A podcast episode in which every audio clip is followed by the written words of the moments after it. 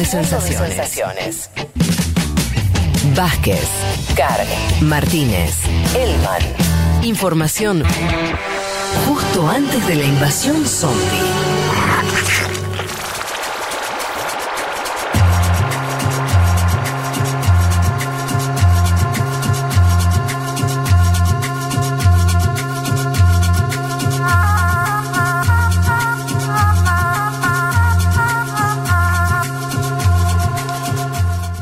Vayamos, arranquemos con Venezuela, vayamos a nuestro primer tema. Juanma, si te parece, enmarquémoslo por si alguno no, no estuvo muy enganchado con las noticias. Básicamente, como vos decías, votación en la ONU en relación, lo digo bien así, al oeste, a los derechos humanos, a la situación de derechos humanos en Venezuela.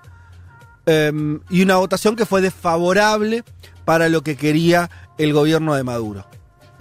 Sí, a ver, el voto argentino en el Consejo de Derechos Humanos de la Organización de Naciones Unidas se basó en dos pilares que viene planteando el gobierno de Alberto Fernández sobre el tema, que son la defensa de los derechos humanos de las y los venezolanos, por un lado, y la condena al bloqueo y a la injerencia externa. Por eso yo decía en la semana que no había giro dramático, como proponían algunos, sino que era parte de una trayectoria algunos la podían seguir esa trayectoria, el que no la siguió y se desayunó ahora de esto, la trayectoria venía de largo. A ver, Argentina ingresó meses atrás al denominado grupo de contacto, donde coordina con los países de la Unión Europea y además nunca abandonó el denominado Grupo de Lima, al cual ingresó Macri durante su presidencia y en el cual hay diversos países de América Latina, mayoritariamente conservadores, de derecha, Fernández se quedó, ¿sí? Porque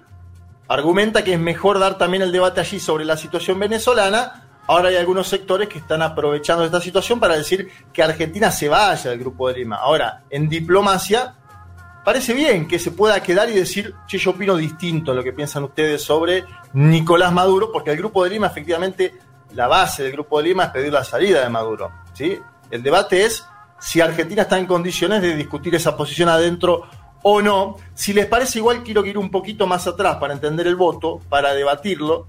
Junio del año pasado, junio de 2019, en ese entonces la alta comisionada para los derechos humanos de la Organización de Naciones Unidas, Michelle Bachelet, expresidenta de Chile, en dos ocasiones viajó a Venezuela fue muy criticada en ese momento por las derechas de todo el mundo, me lo acuerdo perfecto, sí, muy claro. criticada en ese momento por las derechas de todo el mundo, que veían en esa visita un supuesto intento de lavarle la cara al gobierno de Nicolás Maduro Moros, en un año muy complejo para el gobierno de Maduro, porque en enero se había autojuramentado Juan Guaidó, el diputado líder de la oposición. Yo quiero que escuchemos para empezar un tramo de lo que decía Bachelet en la conferencia de prensa en Caracas. En Caracas. Eh, hace una, el, el, perdón, eh, situémonos en junio de 2019, decís. Junio del año Perfecto. 2019, Michelle Bachelet va con una comisión de su oficina, de la alta comisionada para los derechos humanos, se junta con todos los sectores políticos, incluido el gobierno de Nicolás Maduro,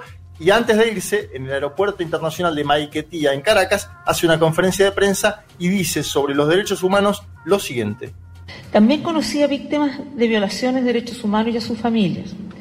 Escuché el testimonio de un hombre que me explicó cómo su hermano fue torturado, humillado y asesinado por oficiales encapuchados de las FAES que allanaron su casa, así como otras familias destrozadas porque sus seres queridos tuvieron el mismo destino.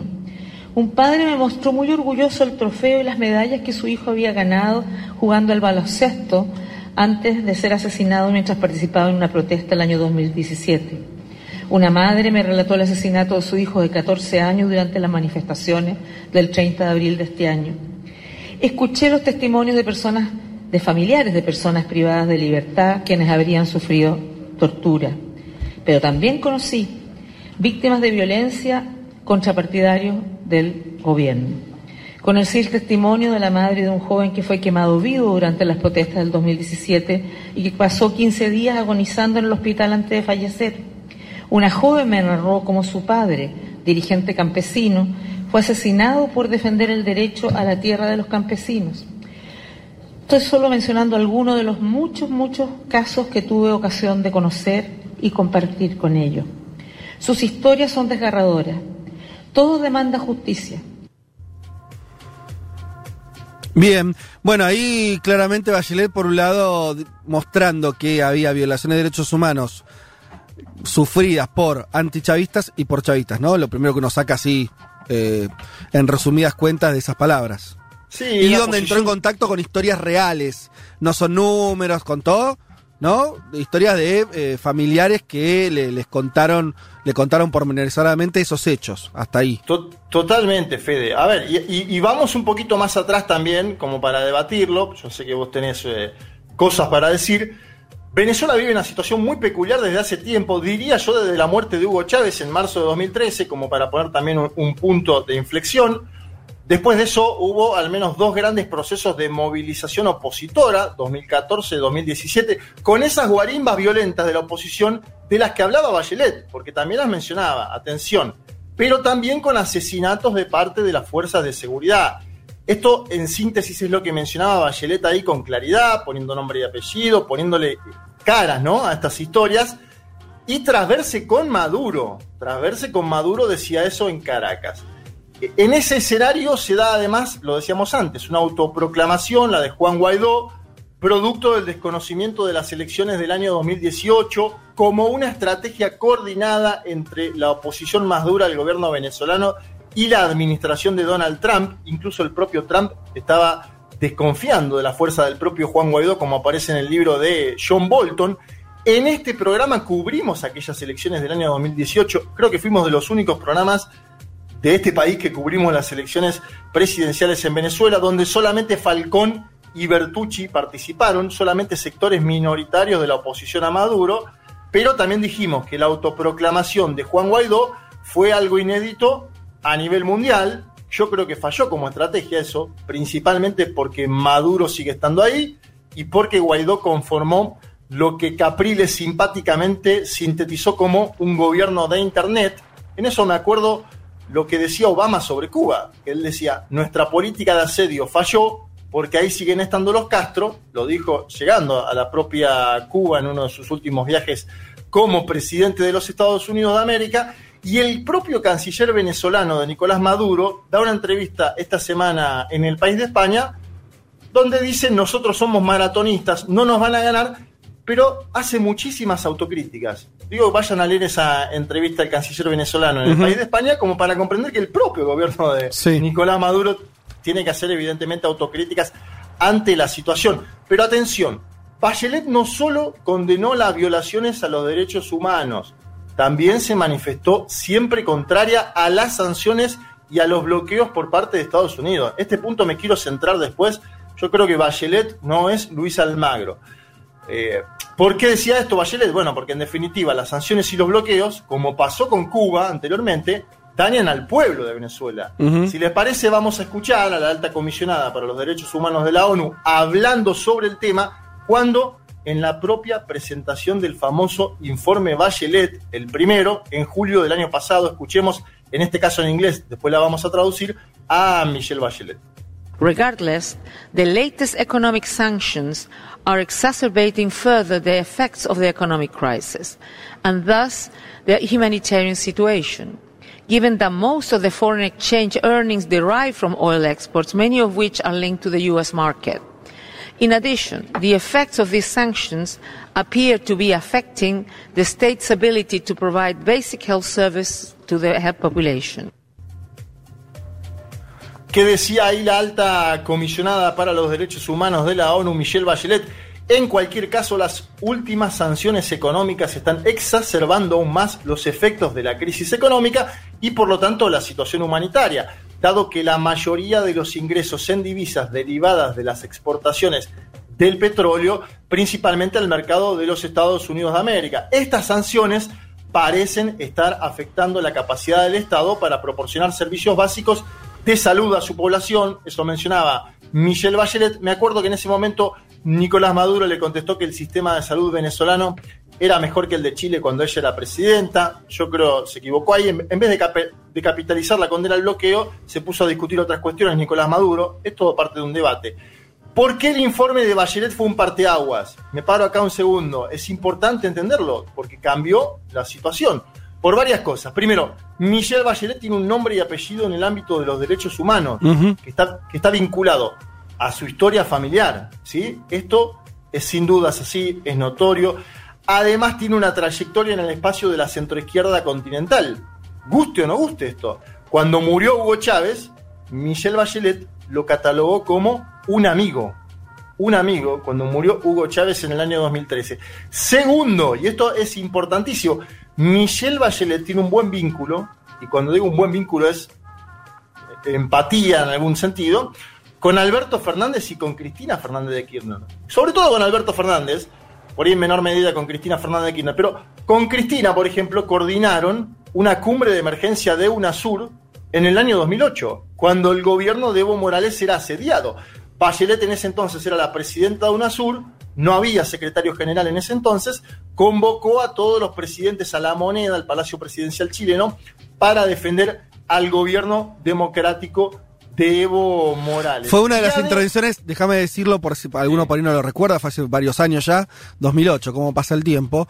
Fue un momento, fue tal vez el momento más alto de UNASUR, tal vez toda la existencia de UNASUR valió la pena solamente por eso, ¿no? Porque fue clave, y esto lo dicen de, de los, los propios, eh, eh, lo, lo ha dicho Evo Morales en su momento y demás, fue clave a la hora de eh, impedir que se terminara de salir de madre lo que venía siendo un proceso de desestabilización en Bolivia muy importante, ¿no? Eh, la, la palabra, y, y no solamente la palabra, sino eh, esa reunión express de los presidentes de UNASUR, digo, la- la- un organismo internacional parándose frente a eso. Digo, para subrayarlo porque fue realmente relevante en su momento. Sí, al día siguiente fueron los cancilleres a Bolivia, conformaron una comisión que investigó Exacto. en Bolivia lo que estaba pasando. O sea, no- no- lo que hizo UNASUR durante esos años, principalmente 2008 y 2010, como vos decís, en Bolivia y en Ecuador fue muy importante. Después llegó el golpe a Lugo y ahí empezó a cambiar la situación. Sí. Pero esos años fueron muy consistentes.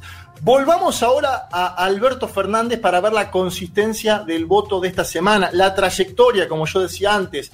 En julio de este año, esto no es nuevo lo que pasó esta semana. No es nuevo. En julio de este año ya hubo una discusión fuerte en Argentina, con los mismos sectores debatiendo, sobre Venezuela y la ONU, después de una intervención de Villegas, el propio Villegas que ahora apareció defendiendo el voto en la Comisión de Derechos Humanos, que es el embajador argentino eh, en, en Ginebra. En ese momento, tal como ahora, aparecieron críticas a Fernández. Se decía, me acuerdo, que estaba cambiando la posición sobre Venezuela, que se estaba alineando a los Estados Unidos, y Fernández contestó lo mismo que contestó esta semana el canciller Solá. Argentina defiende los derechos humanos y condena el bloqueo. Si les parece, lo escuchamos. Es Alberto Fernández hablando en julio de este año, julio de 2020, sobre Venezuela, la ONU, los derechos humanos y el bloqueo.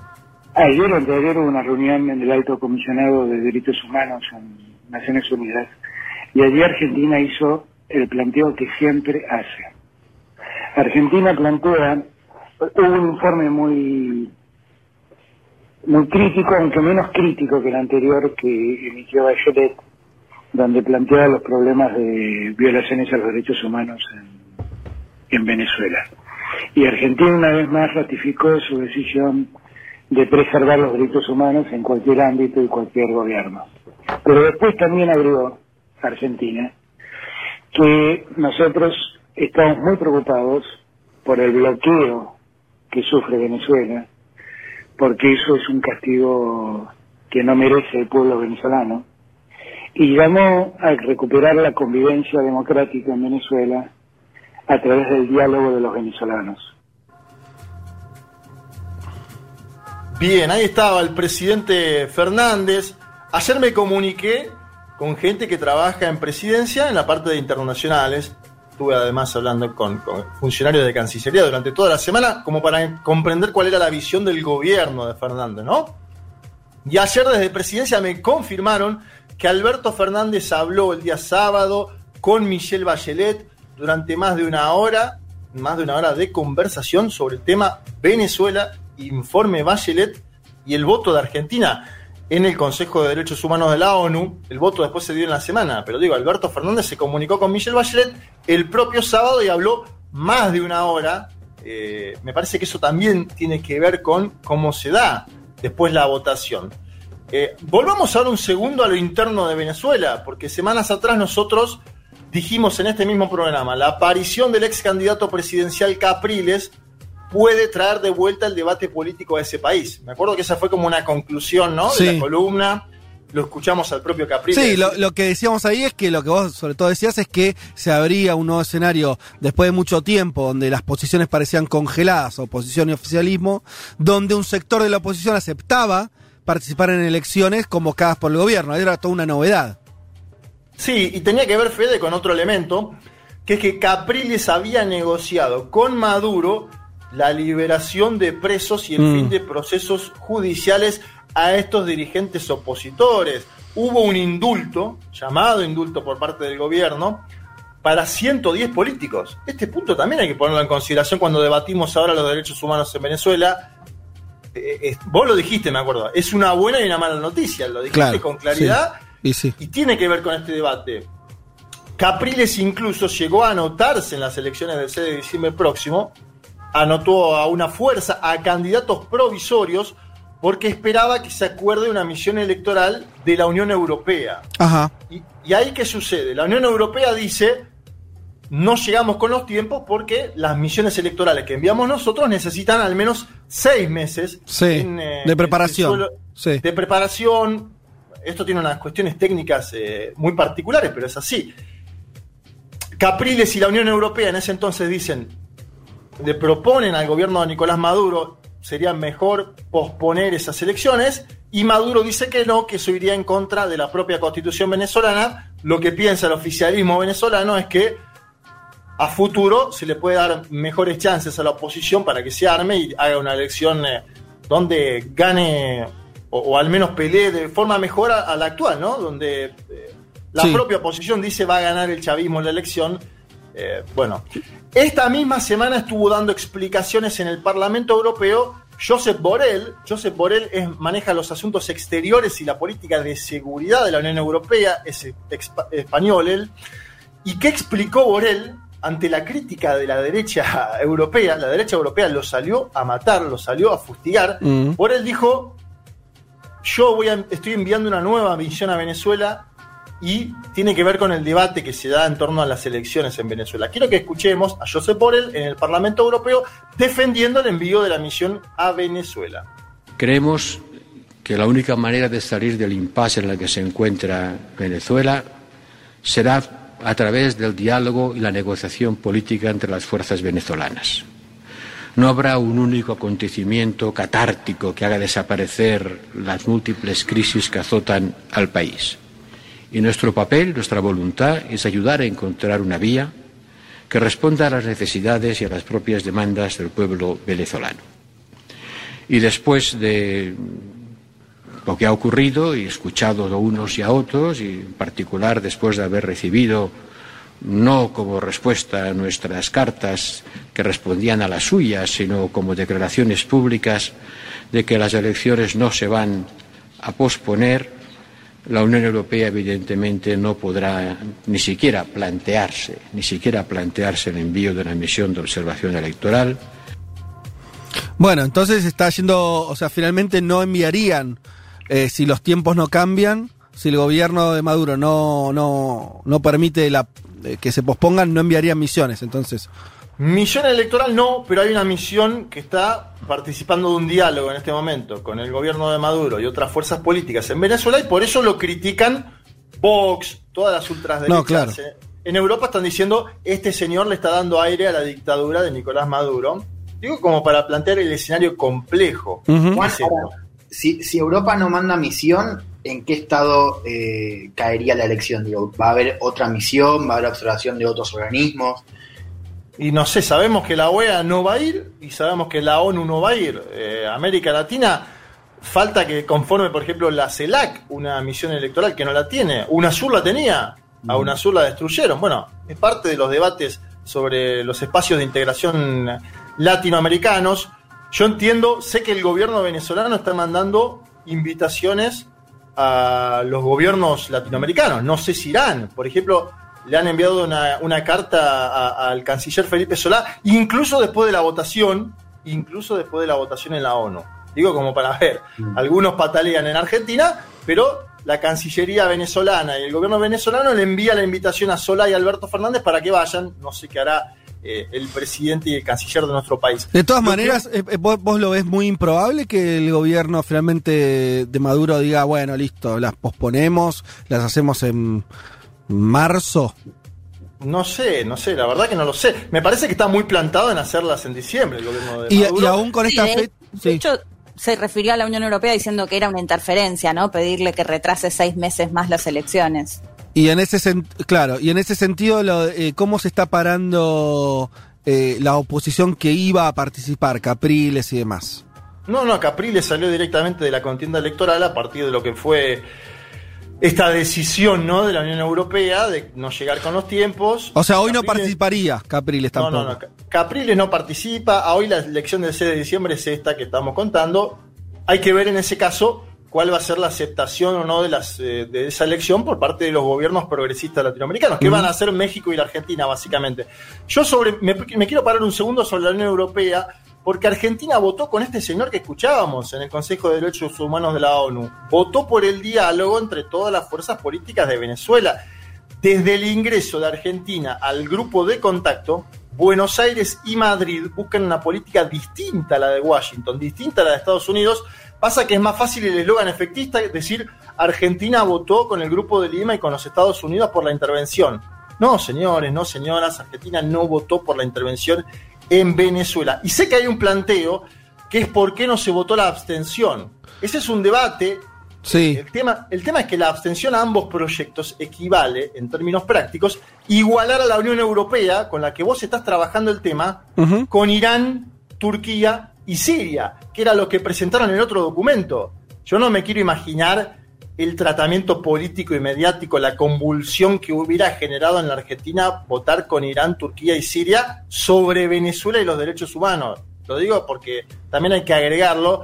En política vos tenés que elegir entre dos proyectos. Probablemente no te gusten ningunos en su totalidad. El canciller Solá dice que no le gustaba la totalidad del eh, proyecto que se avaló con, con el voto. Eh, y hubiera el voto con Irán, Turquía y Siria, además de lo que hubiera significado en términos políticos, Sí. hubiera significado darle la espalda al grupo de contacto al cual Argentina se unió y que es una política en términos eh, eh, diplomáticos. Solá dijo en estos días aparte una frase que va en sintonía con la política exterior de nuestro país, pero también con nuestra propia historia. Dijo, Argentina no debe abstenerse en el tema de derechos humanos. Me parece al menos interesante para el debate, ¿no? Si Argentina debe o no abstenerse en ese tema. Yo no creo, además, Fede, compañero, que los eslogans efectistas nos ayuden a comprender Venezuela hoy. Y lo digo siempre, lo digo cuando, cuando se autojuramentó Guaidó, pero también lo digo ahora. Sería mucho más fácil para la Argentina decir Venezuela es una dictadura, Maduro es un narcotraficante, eso es lo que hace Colombia. Colombia dice eso, la Argentina no piensa eso. Yo te diría, O- incluso... O sería más fácil, Sí. Fede, decir, ahí te dejo, o sería más fácil decir, Venezuela es un faro de la emancipación latinoamericana, como hace Cuba. Sí. La Argentina no piensa ninguna de las dos cosas, precisamente por eso es más compleja la posición de nuestro país, compleja y equilibrada y con una trayectoria doble, que es la de la autodeterminación de los pueblos, pero también la de la defensa de los derechos humanos. Ahí Sí, pero vos, vos digo, vos digo, hablaste de Colombia, pero si vos me revisás la región, ¿cuántos países de la región califican de dictadura a Maduro? La mayoría. Colombia, Uruguay, ahora, ¿no? Sí. Su, su canciller lo, así lo dijo. Brasil, Brasil, Chile, el país más grande. Chile. Eh, bueno, Bolivia. Po- Podés suponer No, que el duda. gobierno de Bolivia es una eh, es, es una- una- un gobierno ad hoc, dictatorial o lo que sea, pero ahí está. Eh, o sea que tenés eh, prácticamente toda la región, o eh, Ecuador mismo, ¿no? Eh. Así que digo, a lo que voy con eso es, hay que entender también el contexto en el que se maneja eh, la discusión de Venezuela. Está en nuestra región está completamente volcado hacia una mirada no crítica, una mirada que directamente no le da ningún tipo de legitimidad al actual gobierno venezolano. Es lo que sucede. Eh, como bien decís, el gobierno argentino tiene otra postura, pero juega en esa cancha, no juega en otra cancha, juega en esa. Está clarísimo. Totalmente de acuerdo, y, y te agrego eso, me parece está bien lo que decís por un punto, y ya vamos terminando con la columna.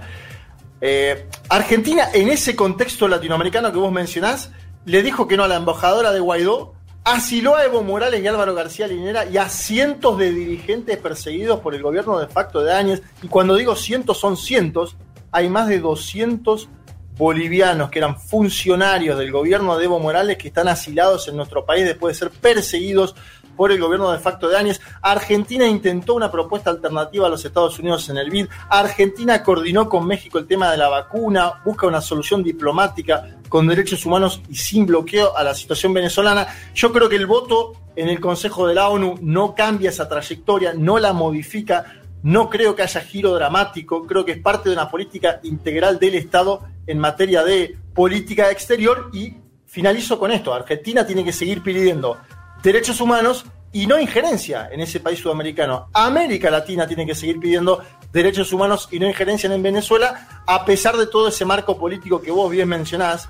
Eh, y la ONU, creo el mundo en su totalidad, tienen que aportar a eso, a una solución pacífica, política y democrática en Venezuela. Bien, bien. Bueno, eh, vamos ahora a una tanda. Hay millones de mensajes, pero les aviso que además volvemos de la tanda y vamos a seguir hablando de Venezuela eh, desde otro em, enfoque, hablando de, pero bueno, hablando también de, de ese país y de lo que viene sucediendo para tratar de comprenderlo más.